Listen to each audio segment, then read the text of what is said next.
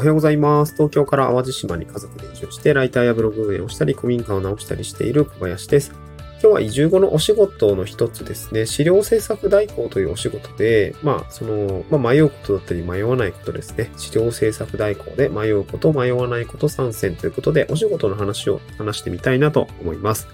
まあ、これコミュニティの方で、あの、まあ、スタンド FM のコミュニティという機能があるんですけども、テキストを投稿するところ、でちょっと僕が喉が調子が悪い時にコメントをいただきました。で、ご回答していきたいなと思います。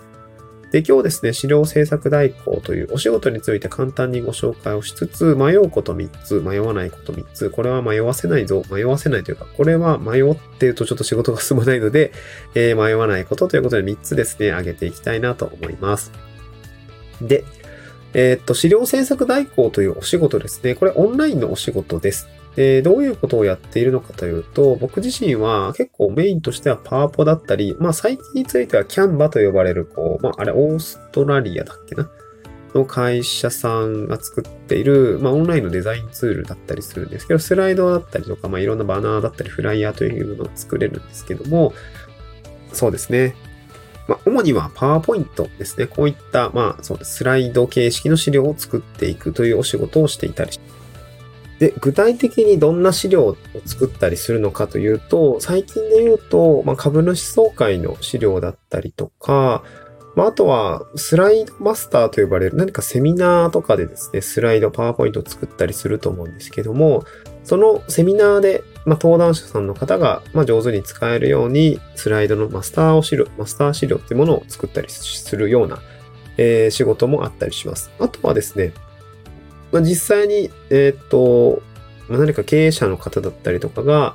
えー、イベントに登壇する基調講演資料だったりとか、そういったもののブラッシュアップをしたりだったりとか、えー、あとはそうですね、まあ IT 企業だったりとか、法人さんの方で何か営業をする提案資料ををですね、ちょっとブラッシュアップをしたりとか、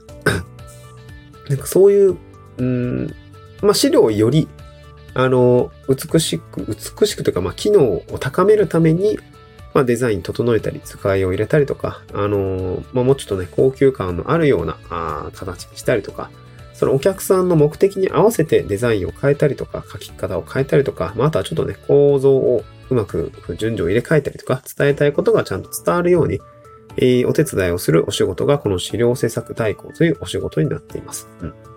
で、これでですね、迷うこと迷わないこと3つ今日はご紹介をしたいなと思います。で、迷うこと先に3つ挙げておくと、フォント選び、余白、カラーリング、この3つ迷ったりします。えー、まあ、迷ったりするというか、結構その頭使うっていう感じですかね。で、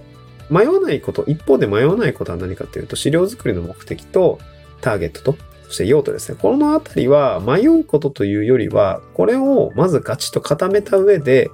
えー、どうフォントを選んでいくのかとか、どう余白を選んでいくのとか、どうやってカラーリングを決めていくのかっていうところをしっかりやるために迷って、迷ってられないことって言った方がいいかもしれないですね。まあ、なので最初は迷わないこと、迷っていられないことということで、資料作りの目的、ターゲット、用途、これについてちょっと簡単にご紹介したいなと思います。でよく資料制作は、まあ、目的が一番重要です。それが決済資料なのか、何かこう提案をして、えー、承諾を得たい資料なのか、えー、そういったところの目的というのは、やっぱり最初のお客さんとのヒアリングの中で確認したりします。で、その中で、まあ、これは誰が誰にどう使うものなのか、ターゲットと用途というものを、えー、まずは確認します。まあ、ターゲットは分かりやすいですよね。これが決済者なのか担当者なのか、まあ、はたまた一般、一般的な消費者さんだったりするのか、まあ、全然ね、それによって変わったりしますよ。専門用語の使い方だったりとか、文字の漢字だったりとか、やっぱり全然違います。であと用途ですね。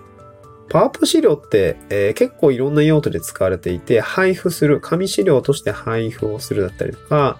えー、セミナー会場に投影をするとか、まあ、あとは本当にえっと、ウェブセミナーだと画面上に出ますし、あとは、そうだな、ホワイトペーパーとか、えー、何か、えー、ウェブ上で配布をする PDF みたいな感じだったりすると、やっぱりその文字のサイズ感だったりとかも、やっぱり投影資料とは全然違ってきますよね。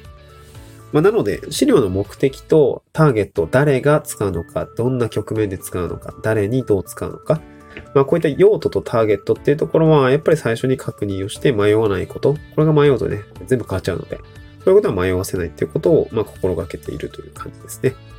で、それを踏まえて迷うことというのはフォント選び、余白、カラーリングという形なんですけど、まあ、あのコメントの方でいただいたフォント選びどうしてんのかっていうところは、まあ、結構パワポ資料については、あの、まあ、うん、まあ結構用途によるんですけど、その資料自体がですね、その何かこう、一度きりしか使われないっていうことであれば、まあ、投影しておしまいとかになったりすると、まあ、PDF でも問題ないんですけど、うんとね、ちゃんと、まあ、こちらの、あの、フォント、なんていうのまあ、基本的にはパワポ内にあるフォントを使います。で、フォント選びの中で、まあ、よくメイリオだったり、えっ、ー、と、平木のゴシックだったりとか、いろいろ、まあ、有名な、あの、読みやすさが、あの、あるような フォントを選ぶと思うんですけど、そうですね。まあ、高級感があったりするものだと、やっぱり、えー、サンセリフうんと明朝体とか、まあ、ゴシック体というよりは、そういう、なんて言うんでしょう。ちょっと細めのものを使ったりとかするんですけど、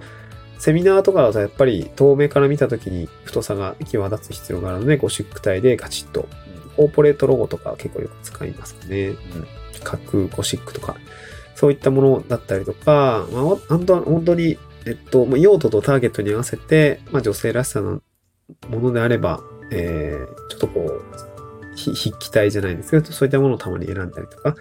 デザインと識字識字性っていうのを、まあ、天秤にかけて、今回は、えー、これはもう、あの、補足のコピーで、あの、わかればいいから、筆記体を使っちゃうとか、そういったところもありますよね。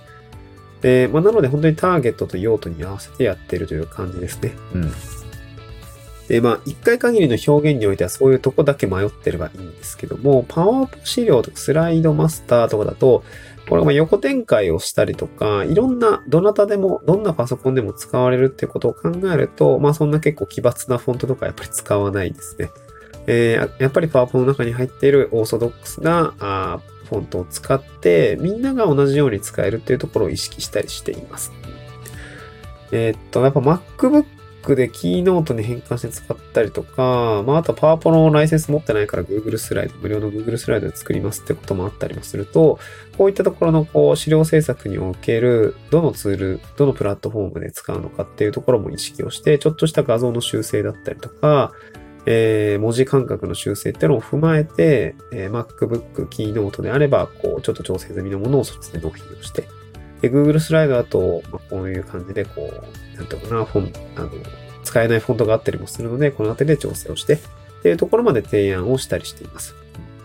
結構奥が深いんですよね、フォント選びだけでも。で、あとは余白ですね。このあたりも余白をすごく求められるクライアントも結構いたりしますね。